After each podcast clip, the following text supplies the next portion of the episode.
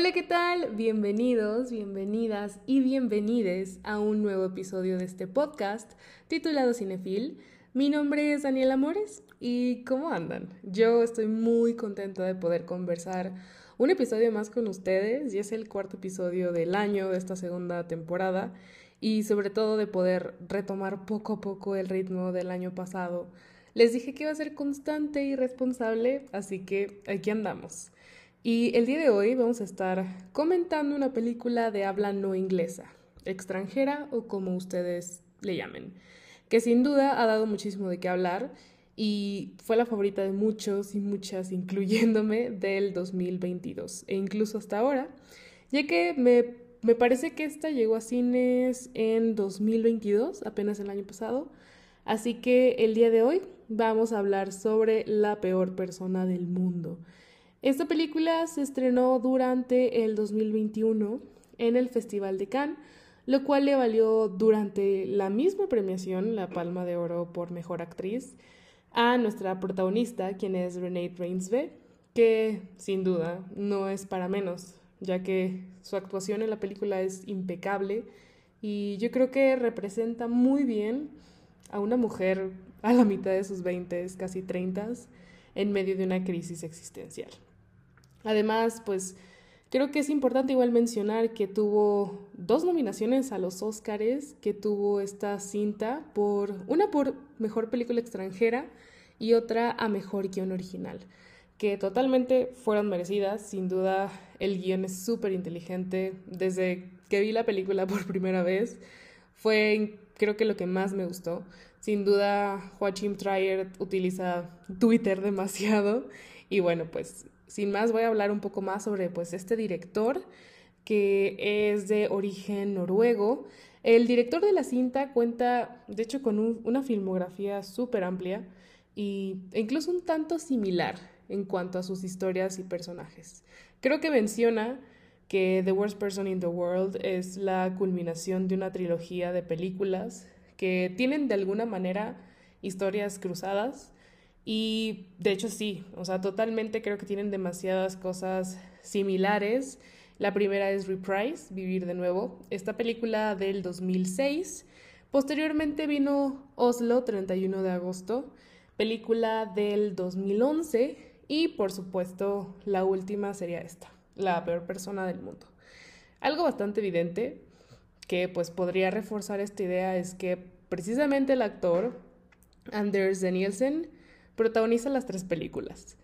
Además, como ya lo he mencionado, todas las películas y todas estas historias se desarrollan en Oslo, la capital de Noruega, de donde es precisamente el director.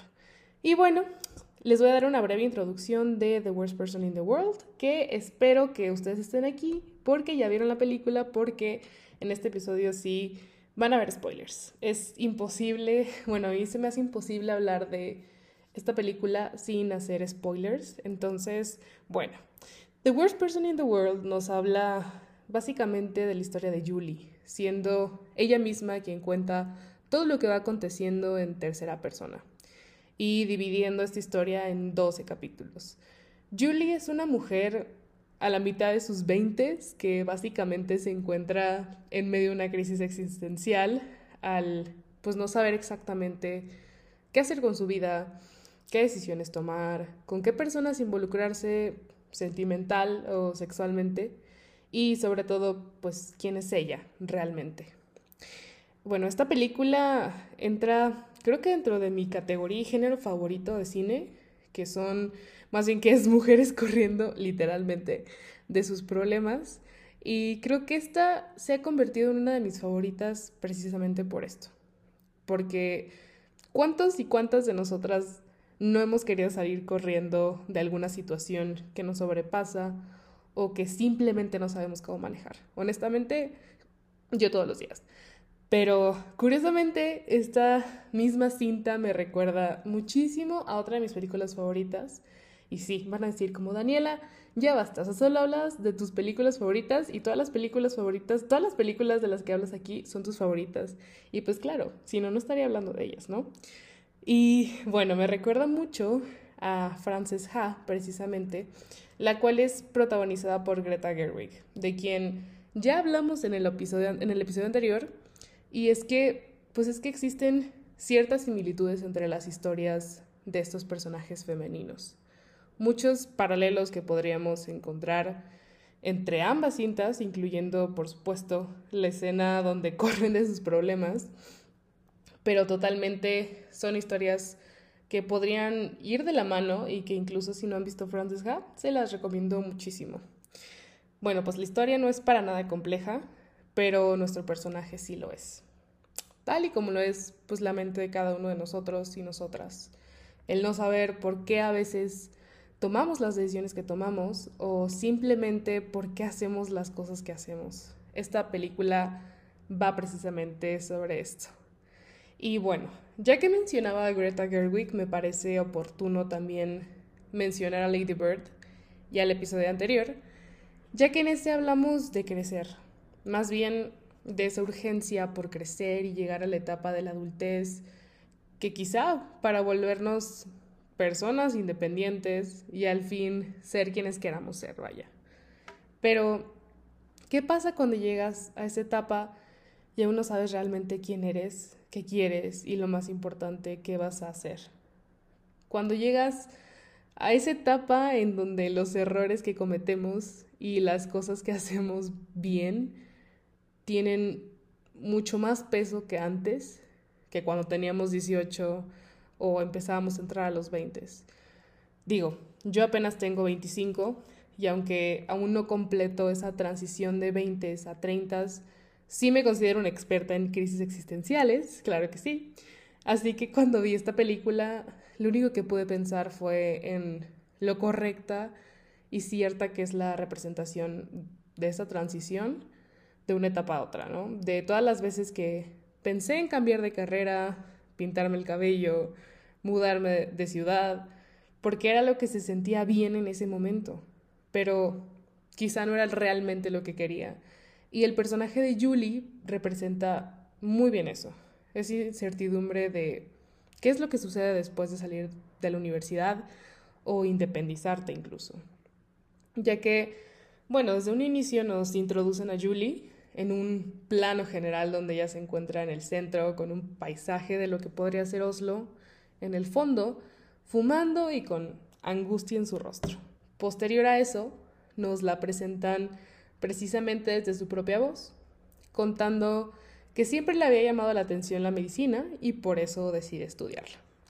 Durante los primeros meses se da cuenta de que, en sus palabras, en realidad lo que le interesaba era lo que sucedía en el interior y decide por esto cambiarse a psicología.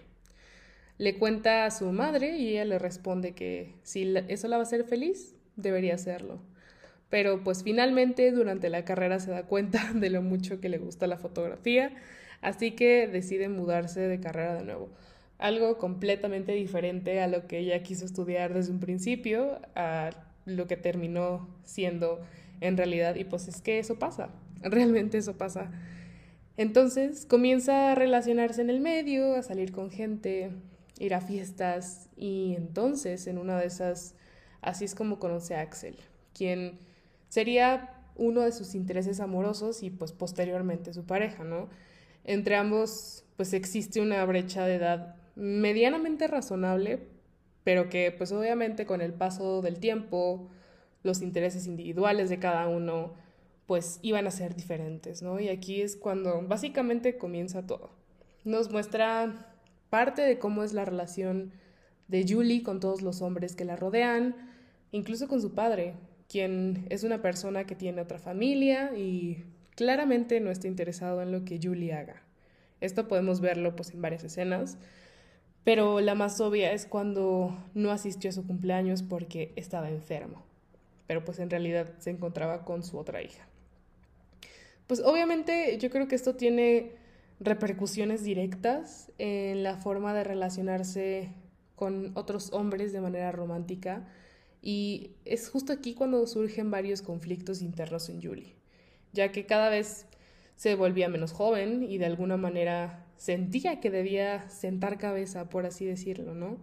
Formar una familia, tener hijos y realizarse profesionalmente, porque se supone que así deberían ser las cosas, ya que pues yo creo que todas y todos hemos pasado por esto y nos han dicho justo como, no, es que debes de tener tu carrera, posteriormente casarte, formar una familia, tener hijos, y es básicamente, pues sí, lo que hemos escuchado y lo que socialmente está bien, entre comillas.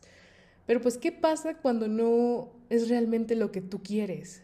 O sea, al atravesar estos conflictos internos, emocionales, ella llega a frustrarse porque siente que no está haciendo lo que una persona de su edad debería estar haciendo.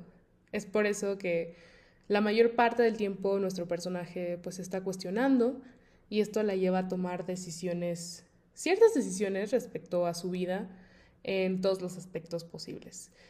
Y bueno, me detengo aquí para mencionar lo importante que es esto, sus relaciones con quienes les rodean, específicamente con hombres, porque en sí realmente no vemos a ningún personaje femenino que sea cercano a ella más que su mamá y justo por eso las relaciones por las cuales a través de ellas conocemos pues mucho mejor a Julie. Cuando, cuando su novio Axel, el caricaturista irreverente, comienza a tener reconocimiento por su trabajo, ella de alguna manera siente que no está haciendo lo que realmente quiere hacer. Se siente estancada e incluso en esa escena donde asiste a la fiesta de él, pues de alguna manera nos muestra, o sea, incluso la, la cámara, los, las tomas que hacen al rostro de Julie, nos muestran que evidentemente pues está incómoda y que siente que no encaja, así que decide irse temprano a casa, pero en el camino ella decide colarse a una fiesta y ahí es, ahí es donde conoce a Edwind, quien básicamente llegaría a hacerla cuestionarse toda su moral y por supuesto con quien nos trajo una de las escenas más memorables de la película, la del humo del cigarro. De verdad, ojalá me pudiera tatuar esa escena, honestamente. Y es a partir de aquí que este encuentro, de este encuentro que Julie empieza a tener dudas respecto a la relación que mantiene con Axel, sobre la comodidad de esta y si se ve estando siempre en esa relación, ¿no? Cuando, pues cuando se vuelve a encontrar con Edwind por azares del destino, ahí es donde ella entiende todo. Y posteriormente viene la cual yo considero la mejor escena de la película, que es Julie corriendo por todo Oslo, porque al fin supo qué era lo que realmente quería. Y es que esta escena me parece preciosa porque además de ser bellísima, o sea, estéticamente hablando, para mí es una representación muy clara de lo que es enamorarse, de cómo todo el mundo pareciera dejar de existir y el tiempo se detuviera por un momento. Como si fueras el protagonista de una chick flick, vaya. Perdón, soy demasiado cursi con, en cuanto a estos temas y estas cosas y estos pequeños detalles de las películas. Pero pues bueno, a pesar de esto, Julie sigue teniendo que tomar una decisión importante, una en la que implica dejar de ser la espectadora de su propia vida. Y bueno, pues es que, como ya leyeron en el título del, episodio, eh, es muy importante hablar de este punto en específico, cuando eres el espectador de tu propia vida. Porque si bien la película transcurre en un país y en una realidad completamente ajena a la nuestra, creo que el sentimiento de crecer em, o que eres, no sé, eh, creo que el mismo sentimiento de crecer es similar al de ser la espectadora o el espectador de tu propia vida. Es algo que todos hemos experimentado alguna vez en la vida cuando atraviesas una etapa donde no sientes que estás siendo tú, quizá cuando otras personas deciden por ti e incluso ponen palabras a tu propio sentir como lo mencionan justamente en la película, o quizá cuando tomas decisiones por inercia, vaya. Y, es curioso porque lógicamente todos y todas vivimos en diferentes contextos y por ende, pues nuestras experiencias son diversas, ¿no? Pero cuando recién vi la película me puse a leer absolutamente todo lo que encontraba sobre ella y muchísimas personas, hombres y mujeres, explicaban que la película se sentía tan personal que parecía que hubiesen sido hubiesen leído los tweets de todos ellos. Otros incluso mencionaron que pues esta cinta representaba la perfección lo que es vivir de los 25 a los 30, ¿no? Y yo creo que la peor persona del mundo sí podría considerarse un coming of age, ya que sí existe una transición, quizá no una como de la que platicábamos, de las que platicábamos en un episodio anterior, pero sí resulta ser uno. Y como ustedes saben, a mí me encanta este subgénero porque habla justo de este descubrimiento, de saber quién eres, y esto implica muchas veces ser el espectador de tu propia vida, de no estar 100% seguro de las decisiones que tomas y de sentir que la mayor parte de lo que estás haciendo no se siente del todo correcto. Y bueno, creo que algo, algo que me encanta de esta película es que es una que debe analizarse, es una que debe cuestionarse una vez que termina, ya que no te da muchas respuestas. Pero pues justo de eso va. Creo que la película toca temas muy importantes, además del autodescubrimiento, como el feminismo, el movimiento MeToo, la misoginia y el aborto. Presenta argumentos bien interesantes sobre estos temas, incluso desde la perspectiva de una mala feminista, ¿no? Que si ya vieron la película, pues van a entender exactamente a qué escena me refiero. Y pues sí, yo creo que vale muchísimo la pena verla desde todas las posibles perspectivas. Y sobre todo, pues eso, cuestionarse y ver un poquito más allá quizá de lo que nosotros pensábamos, porque algo que también me gustó mucho de esta película es cómo eh, nos presentan a diferentes tipos de personas en, todo, en toda la película. Y me parece muy curioso que precisamente el título sea la peor, la peor persona del mundo, porque en ningún momento se le culpa a Julie de ser precisamente la peor persona del mundo. O sea, yo creo que más bien todos los procesos, todas las decisiones que tomó son de una persona pues que tiene que pasar por todo eso y que muchas veces nosotros mismos hacemos. Y creo que algo bien interesante que he notado y que me abrió los ojos con un poco con esta película es que muchas veces quizá nuestra perspectiva de cuando no sé, éramos un poco más jóvenes, ya sea 18 años, 20 años, y de cómo muchas de las cosas que juzgábamos y creíamos que estaban mal o que nos parecían egoístas, quizá de nuestros padres, de nuestros amigos, de nuestras exparejas, no sé, al final, cuando sí se llega a cierta edad, quizá logramos entender un poquito más como, ah, bueno, ya entiendo por qué tomó esta decisión, por qué hizo esto, realmente era lo mejor, no fue una decisión egoísta. Y eso me parece increíble porque creo que esta película lo deja muy en claro, precisamente, incluso desde el título de la cinta, lo deja muy en claro, que no es que seamos las peores personas del mundo por hacer ciertas cosas, simplemente somos personas que toman decisiones correctas o incorrectas. Y bueno, es que yo les tengo que confesar que esta se volvió, se ha convertido en mi comfort movie por excelencia, ya que cuando vi esta película, mm, yo estaba atravesando por una situación bastante similar, porque sí, claro que sí, también hay chismecito en este episodio. Justo pues eh, recién me había mudado a la Ciudad de México, me sentía un tanto confundida y mi situación sentimental era bastante complicada en ese entonces. Así que cuando salí de la sala, porque de hecho fue una de las primeras películas que vi en la cineteca, fue una de mis primeras ocasiones yendo a la cineteca, y cuando salí de la sala estaba hecha un mar de lágrimas, de verdad, un llorar, y me empecé a cuestionar si realmente era una espectadora de mi propia vida, porque a eso voy. Creo que estas películas quizá no hablen exactamente de un tema en específico o no sea como una comedia romántica una anticomedia más bien, sino son películas que, que te dejan pensando y te dejan reflexionando sobre tu propia vida y tus, tus propias decisiones. Y eso me parece súper chido, honestamente. Y bueno, después de hacerme todos estos cuestionamientos que mm, creo que fue una semana entera que me empecé a cuestionar un montón de cosas, eh, la respuesta fue no. Yo creo que sí lo fui por muchísimo tiempo, pero después de tomar ciertas decisiones, buenas y malas, dejé de serlo. Quizá esas decisiones me convirtieron un poco en la peor persona del mundo, pero a veces es necesario tomarlas para crecer y descubrirse uno mismo.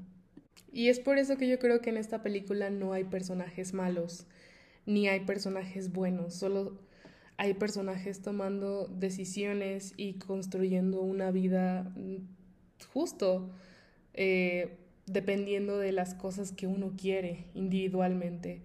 Porque, bueno, yo creo que desde un principio les comenté que iban a haber un poquito o muchos spoilers, pero pues sí, o sea, al final de cuentas nuestra, nuestro personaje principal, que es Julie, pues siempre fue como muy cuestionada, ¿no? Y hasta ella misma se cuestionaba por todo lo que le, rodeaba, de, pues es que, ¿por qué no tienes un hijo? ¿Por qué no formas una familia? O sea, ya casi llegas a los 30 y como que este cuestionamiento, la verdad, me pareció muy acertado que Joaquín Trier representara esto en un personaje femenino, porque es cierto, o sea, realmente muchas de las veces que esto es cuestionado se nos cuestiona a nosotras y no realmente pues a, los hombres prácticamente, porque pues socialmente hablando eso es como una estructura que ha estado por muchísimos años. Y me parece increíble que nos hayan mostrado un personaje con tantos matices, un personaje tan complejo, pero como muy sencillo a la vez. O sea, no es tan difícil entender a Julie. A pesar de ser un personaje complejo con un montón de aspiraciones, sueños, eh, propios deseos, confusiones, o sea, todo eso, no es un personaje difícil de entender. Y yo creo que mm, incluso el que la película esté dividida en 12 capítulos está muy bien estructurado y creo que es un poquito más fácil así entender a nuestro personaje. Y sin duda me encanta esta película, yo quiero mucho a René Reinsve totalmente, ojalá espero verla en más películas próximamente. Y pues sí, o sea, cuéntenme si les gusta esta película, qué opinan de esta película, ustedes se consideran o se han considerado la peor persona del mundo también alguna vez y sobre todo pues echarme comentarios de qué otras películas les gustaría que platicáramos aquí en el podcast y compartir mucho este episodio. Ya saben que me pueden encontrar en Twitter como arroba danielamores con doble N y en Instagram como daniela-amores. Espero que hayan disfrutado muchísimo este episodio, tanto como yo, y que también me cuenten cuáles son sus películas favoritas de este género que me encanta, que es el Coming of Age. Y bueno, pues les deseo un increíble fin de semana, espero les guste mucho este episodio y nos escuchamos en el próximo. Bye.